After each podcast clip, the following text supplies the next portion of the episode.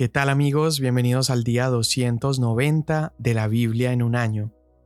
Hoy estamos leyendo el libro de Hechos capítulos 25 y 26 y el Salmo 129. Hechos 25. Festo entonces, tres días después de haber llegado a la provincia, subió a Jerusalén desde Cesarea, y los principales sacerdotes y los judíos más influyentes le presentaron acusaciones contra Pablo e insistían con Festo, pidiéndole el favor de que hiciera traer a Pablo a Jerusalén, preparando ellos al mismo tiempo una emboscada para matarlo en el camino. Pero Festo respondió que Pablo estaba bajo custodia en Cesarea y que en breve él mismo saldría para allá. Por tanto dijo, que los más influyentes de ustedes vayan allá conmigo, y si hay algo malo en el hombre, que lo acusen. Después de haberse quedado no más de ocho o diez días entre ellos, descendió a Cesarea, y al día siguiente se sentó en el tribunal y ordenó que trajeran a Pablo. Cuando éste llegó, lo rodearon los judíos que habían descendido de Jerusalén, presentando contra él muchas y graves acusaciones que no podían probar, mientras Pablo decía en defensa propia, No he cometido ningún delito, ni contra la ley de los judíos, ni contra el templo, ni contra César. Pero Festo, queriendo hacer un favor a los judíos, respondió a Pablo y dijo, ¿Estás dispuesto a subir a Jerusalén y a ser juzgado delante de mí por estas acusaciones? Entonces Pablo respondió, Ante el tribunal de César estoy, que es donde debo ser juzgado. Ningún agravio he hecho a los judíos, como también usted muy bien sabe. Si soy pues un malhechor y he hecho algo digno de muerte, no rehuso morir. Pero si ninguna de esas cosas de que estos me acusan es verdad, nadie puede entregarme a ellos. Apelo a César. Entonces Festo, habiendo deliberado con el consejo, respondió, A César has apelado, a César irás. Pasados varios días, el rey Herodes Agripa II y Berenice llegaron a Cesarea y fueron a saludar a Festo. Como estuvieron allí muchos días, Festo presentó el caso de Pablo ante el rey, diciendo, Hay un hombre que Félix dejó preso, acerca del cual, estando yo en Jerusalén, los principales sacerdotes y los ancianos de los judíos presentaron acusaciones contra él, pidiendo sentencia condenatoria contra él. Yo les respondí que no es costumbre de los romanos entregar a un hombre sin que antes el acusado confronte a sus acusadores y tenga la oportunidad de defenderse de los cargos. Así que cuando se reunieron aquí, sin ninguna demora, al día siguiente me senté en el tribunal y ordené traer al hombre. Levantándose los acusadores, presentaban acusaciones contra él, pero no de la clase de crímenes que yo suponía, sino que simplemente tenían contra él ciertas cuestiones sobre su propia religión y sobre cierto Jesús, ya muerto, de quien Pablo afirmaba que estaba vivo. Pero estando yo perplejo cómo investigar estas cuestiones, le pregunté si estaba dispuesto a ir a Jerusalén y ser juzgado de estas cosas allá. Pero como Pablo apeló que se le tuviera bajo custodia para que el emperador Nerón diera el fallo, ordené que continuara bajo custodia hasta que yo lo enviara a César. Entonces Agripa II dijo a Festo, A mí también me gustaría oír al hombre. Mañana lo oirás, dijo Festo. Así que al día siguiente, cuando Agripa II y Berenice entraron al auditorio en medio de gran pompa, acompañados por los comandantes y los hombres importantes de la ciudad, por orden de Festo, fue traído Pablo. Y Festo dijo, Rey Agripa y todos los demás aquí presentes con nosotros, este es el hombre acerca del cual los judíos, tanto en Jerusalén como aquí, me hicieron una petición declarando a gritos que no debe vivir más. Pero a mí me parece que no ha hecho nada digno de muerte, pero como él mismo apeló al emperador, he decidido enviarlo a Roma. Sin embargo, no tengo nada definido sobre él para escribirle a mi Señor.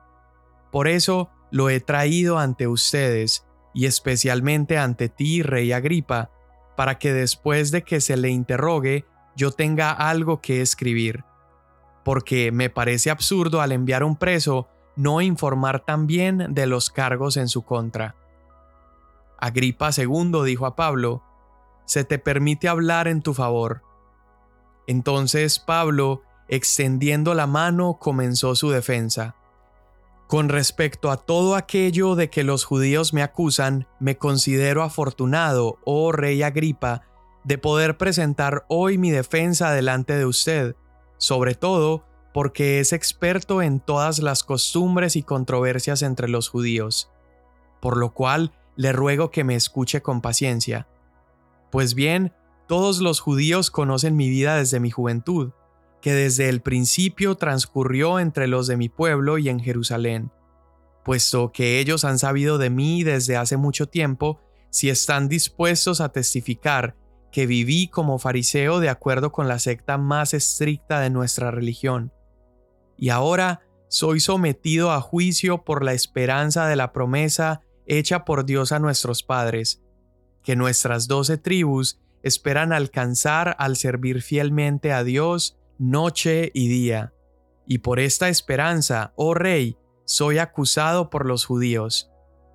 ¿Por qué se considera increíble entre ustedes que Dios resucite a los muertos? Yo ciertamente había creído que debía hacer muchos males en contra del nombre de Jesús de Nazaret. Esto es precisamente lo que hice en Jerusalén no solo encerré en cárceles a muchos de los santos con la autoridad recibida de los principales sacerdotes, sino que también cuando eran condenados a muerte, yo añadía mi voto. Castigándolos con frecuencia en todas las sinagogas, procuraba obligarlos a blasfemar, y enfurecido contra ellos, seguía persiguiéndolos aún hasta en las ciudades extranjeras. Ocupado en esto, cuando iba para Damasco con autoridad y comisión de los principales sacerdotes, al mediodía, oh rey, yendo de camino, vi una luz procedente del cielo, más brillante que el sol que resplandecía alrededor mío y de los que viajaban conmigo. Después de que todos caímos al suelo, oí una voz que me decía en el idioma hebreo, Saulo, Saulo, ¿por qué me persigues? Dura cosa te es dar coces contra el aguijón. Yo entonces dije, ¿quién eres, Señor? Y el Señor dijo, Yo soy Jesús, a quien tú persigues. Pero levántate y ponte en pie, porque te he aparecido con el fin de designarte como ministro y testigo, no solo de las cosas que has visto, sino también de aquellas en que me apareceré a ti. Te rescataré del pueblo judío y de los gentiles, a los cuales yo te envío para que les abra sus ojos, a fin de que se conviertan de las tinieblas a la luz, y del dominio de Satanás a Dios, para que reciban por la fe en mí el perdón de pecados y herencia entre los que han sido santificados. Por tanto, oh rey Agripa, no fui desobediente a la visión celestial, sino que anunciaba primeramente a los que estaban en Damasco y también en Jerusalén, y después por toda la región de Judea, y aún a los gentiles que debían arrepentirse y volverse a Dios, haciendo obras dignas de arrepentimiento. Por esta causa, algunos judíos me prendieron en el templo y trataron de matarme.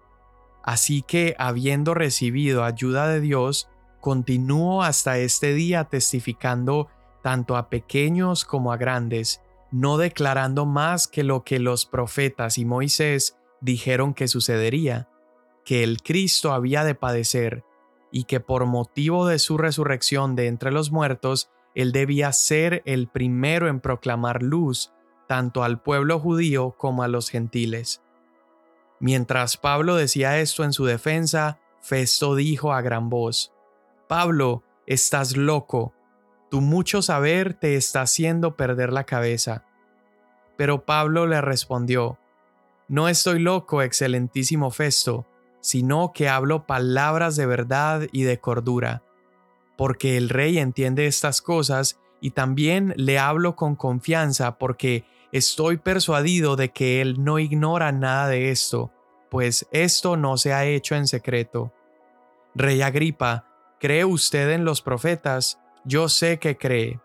Entonces Agripa II le dijo a Pablo, En poco tiempo me persuadirás a que me haga cristiano.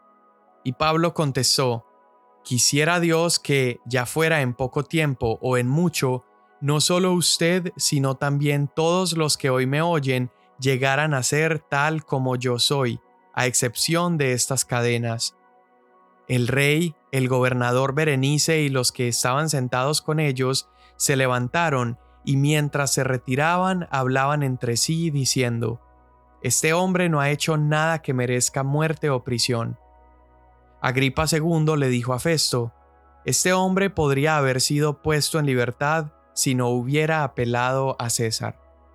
Salmo 129 Muchas veces me han perseguido desde mi juventud, que lo diga ahora Israel. Muchas veces me han perseguido desde mi juventud, pero no han prevalecido contra mí. Sobre mis espaldas araron los aradores, alargaron sus surcos.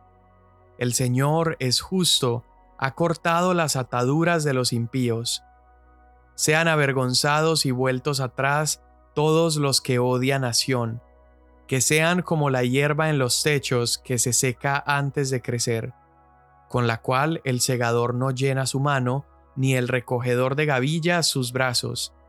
Que no digan los que pasan, la bendición del Señor sea sobre ustedes. Los bendecimos en el nombre del Señor. Amén. Bien, pues estamos viendo en Hechos 25 y 26 que los judíos no han logrado presentar un caso creíble contra Pablo. Entonces, las autoridades romanas locales están demostrando que no han podido traer verdadera justicia. Nadie parece ser capaz de decidir qué hacer con Pablo y qué hacer con este mensaje que él estaba dando acerca de Jesús. Recuerda que han pasado unos dos años de él estar retenido como prisionero político.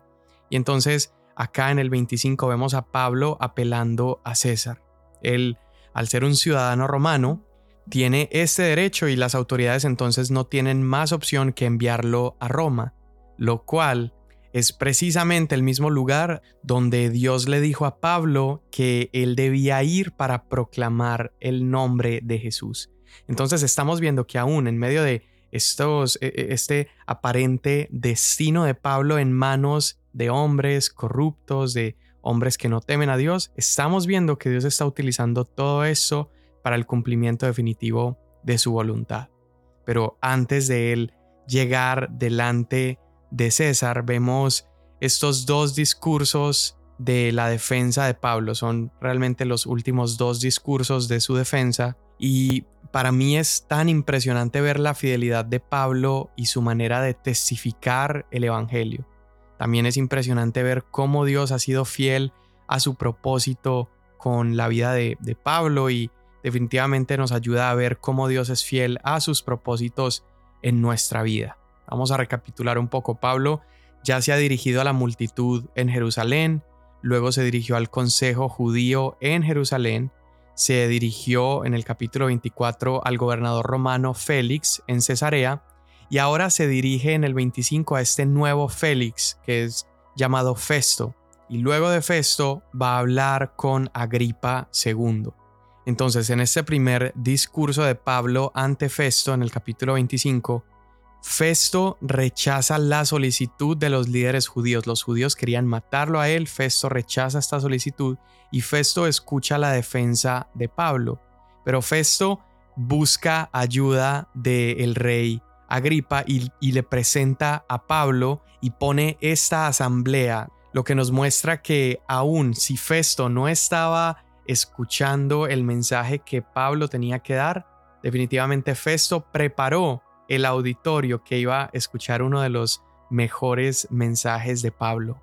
Entonces mira cómo Dios utiliza todas las cosas para cumplir su voluntad en nuestras vidas. Y ahora este discurso que él da ante el rey Agripa es un discurso sumamente poderoso, está lleno del Evangelio, es un discurso inspirador, es un discurso que incluso nos puede ayudar a nosotros a aprender también cómo dar testimonio acerca de Jesús. Porque recuerda mi amigo y mi amiga que la misma tarea que Pablo tenía es la misma tarea que tú y yo tenemos el día de hoy. Y es poder presentar las buenas noticias sobre Jesús, ese Jesús que ha resucitado, que ha transformado nuestras vidas e invitar a las personas en todas partes a que puedan confiar en Jesús.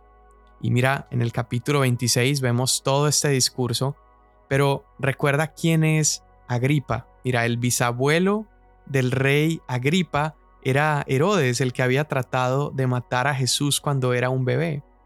Ahora, el abuelo de Agripa fue aquel que mandó a decapitar a Juan el Bautista.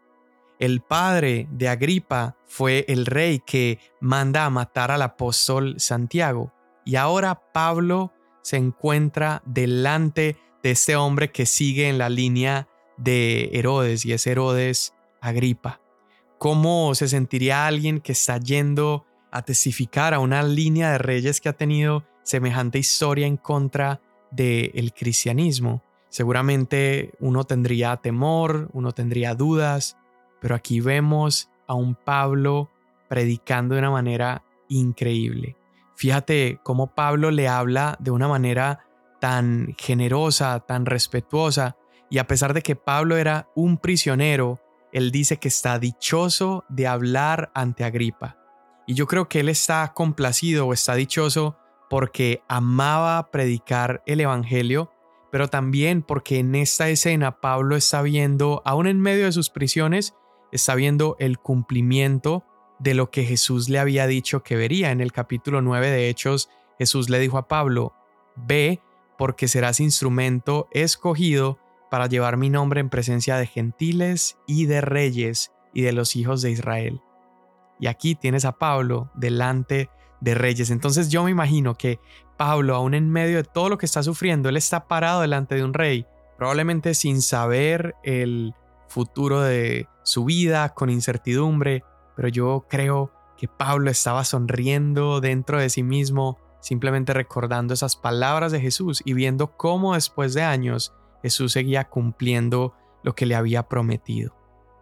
Luego Pablo le cuenta al rey Agripa su propio testimonio, le cuenta cómo él había sido criado siendo un judío de alguna manera radical, le cuenta cómo era su vida antes de haber conocido a Jesús, dice cómo él había perseguido cristianos, los había apresado, había votado al momento de matarlos también.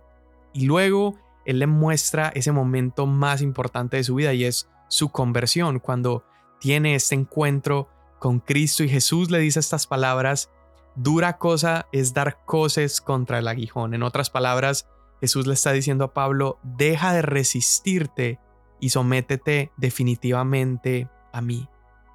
Y Pablo experimentó que al dejar de resistirte y al someter nuestras vidas a Jesús, nuestra vida va a ser usada de una manera que de otra forma no, no veríamos jamás. Pablo experimentaría un gozo, una plenitud, un sustento tan extraordinario que también esto se ha convertido en un motivo, en un motor para hacer que Pablo anuncie este evangelio a otras personas, porque él anhela que las personas que lo rodean también dejen de resistirse y sometan sus vidas a Jesús, porque sus vidas serán transformadas así como lo fue la de él.